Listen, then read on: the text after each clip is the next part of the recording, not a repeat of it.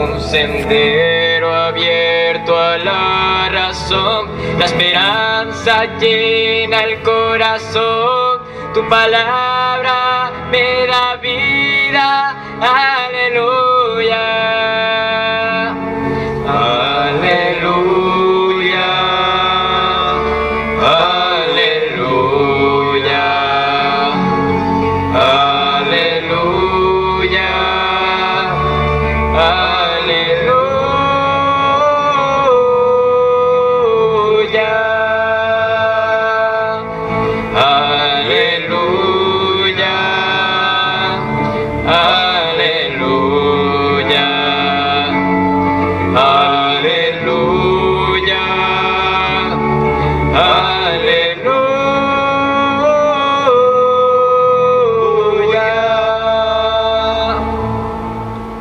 El Señor esté con ustedes. con tu espíritu.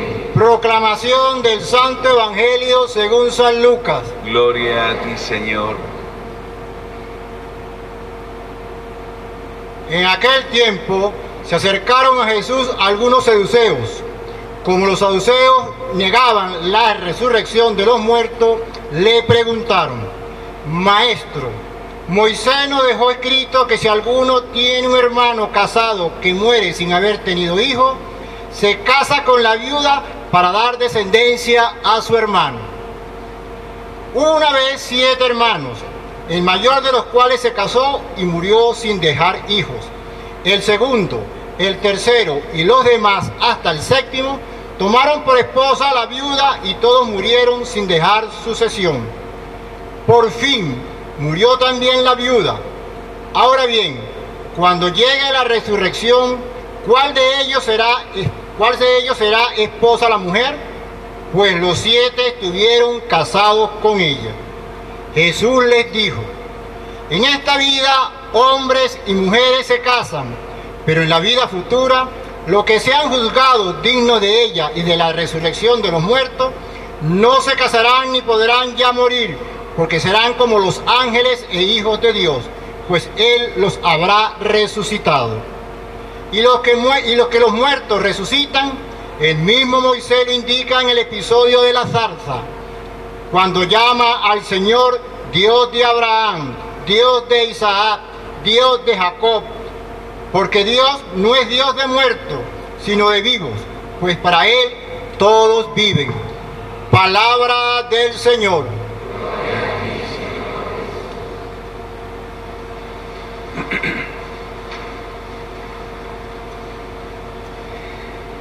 Cada lunes el Padre José Luis junto con la comunidad de los sacerdotes intentamos empezar a preparar la homilía del domingo. Los miércoles nos reunimos con el grupo que así lo desea y hacemos lectura de todos los textos. Pero la homilía de hoy la preparé hace media hora porque ya la había preparado. ¿eh? Para improvisar hay que estar muy bien preparado. Y la terminé de preparar hace media hora porque ayer aconteció algo en Venezuela muy grave. Entonces, como ustedes saben, a mí me encanta buscarle la vuelta a las cosas. Y me pregunté hoy, esta mañana, quiénes son los saduceos. Atención, todo el mundo conoce a los fariseos por hipócritas, ¿verdad? Ellos eran sepulcros blanqueados, eran la peor ralea y sin embargo de ellos tenemos a Pablo. San Pablo era un fariseo y basta decir que era San Pablo para que entendamos. Lo leemos todas las semanas. Pero los saduceos eran un grupo raro. No porque eran pocos. Era un grupo raro porque además eran los sacerdotes del momento era el grupo de poder del momento y no creían en la resurrección. ¿Cómo un sacerdote puede ofrecer un sacrificio por los pecados si no hay resurrección? Pues si no hay resurrección, comamos, vivamos y hagamos desastre. Bueno, ayer, ocho mil muchachos decidieron entrar donde cabían ni siquiera cuatro mil. Y ya hay cuatro muertos de la estampida que sucedió y más de 50 heridos, que a lo mejor alguno de esos heridos terminará también en la sensación tan bella de hospitales que tenemos, muertos. Y yo dije, ¿y quién es este muchacho que hizo este concierto? Y me llamó mucho la atención porque es un venezolano, pero que está tomando su nombre en el mundo entero. Medio Shorty. ¿Sí? Medio Shorty. Lo tuve que buscar, yo preguntar a los muchachos porque no entendía quién era. Y me fui a buscar porque ustedes saben que yo soy ratón de biblioteca. Y resulta ser que las canciones, mamma mía, él es un rapero trap. Trap significa el lugar donde se vende la droga, donde se vende el sexo, donde se venden las pistolas. Ese es el trap. El muchacho, por supuesto, tatuado, etcétera. Las canciones. Hay algunos niños, pero me voy a permitir decirlo. No me importa que si tú estás con otra, con tal que cuando estés conmigo hagas lo que yo te pido. ¿Les llegó? Entonces le trataba de explicar yo a algunos.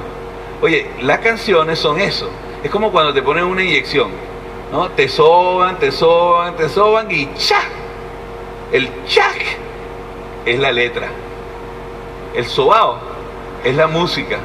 Tú ni te percatas, pero te entra el venenito. Se te mete en la sangre y al final tú crees en eso. Ese es tu credo, esa es tu verdad. Perdóneme, pero son los nuevos saduceos. No creen en la vida eterna. Porque yo no puedo creer en la vida eterna y acostarme con la que me provoque. Yo no puedo creer en la vida eterna y decir que necesito una pistola. No puedo creer en la vida eterna y enchufarme la droga. No puedo. Porque la vida eterna me pone a temblar. Me hace pensar en los verdaderos valores. Aquellos que no solamente nos enseñaron, nos debían enseñar nuestros antecesores, pero que parece que se están revolcando ahí en las hojitas cuando piensan, y esto es para lo que quedamos. Ahora, yo puedo entender de que si no se hubiera habido esos muertos esos muchachos, quizás yo no le estaría hablando de esto. Pero yo soy salesiano y no tenía idea de que esto existía. Y resulta ser que exalumnos nuestros, muchachitos que acaban de graduarse, escriben en los chats barrabasadas sobre cómo ir al concierto bien preparado y los adultos me entendieron. Oye, y yo voy a seguir hablando de la resurrección, voy a seguir hablando de esperanza en un país que no cree ni en el 16 de noviembre. Tengo que hablar de la esperanza, tengo que luchar, tengo que pensar de que sí vamos a lograrlo. Tengo que decir que esta cultura de muerte no me va a llevar a mí en los cachos.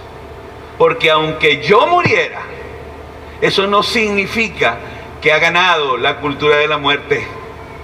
Aunque a mí me sucediera que mi nombre desapareciera de la memoria de cualquiera de los que me conoció, eso no significa que yo debo aplaudir los valores de la muerte. Claro, estamos en un país en donde, oye, tengo una pistolita por si acaso, ¿sí? Y si tienes un chance, chamo, eso es parte del show. No. Este país tiene que revitalizar sus raíces. Tiene que sentir que su sangre le hierve cuando me están predicando la muerte. Porque nosotros seguimos al Dios de la vida, aquel que bien murió. Porque murió. Porque Jesús murió. No fue que se escondió los ojos y ya está. No murió. Pero resucitó. Perdonen lo improvisado. Pero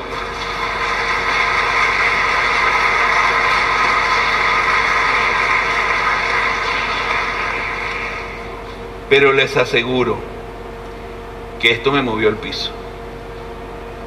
Porque son muchachitos.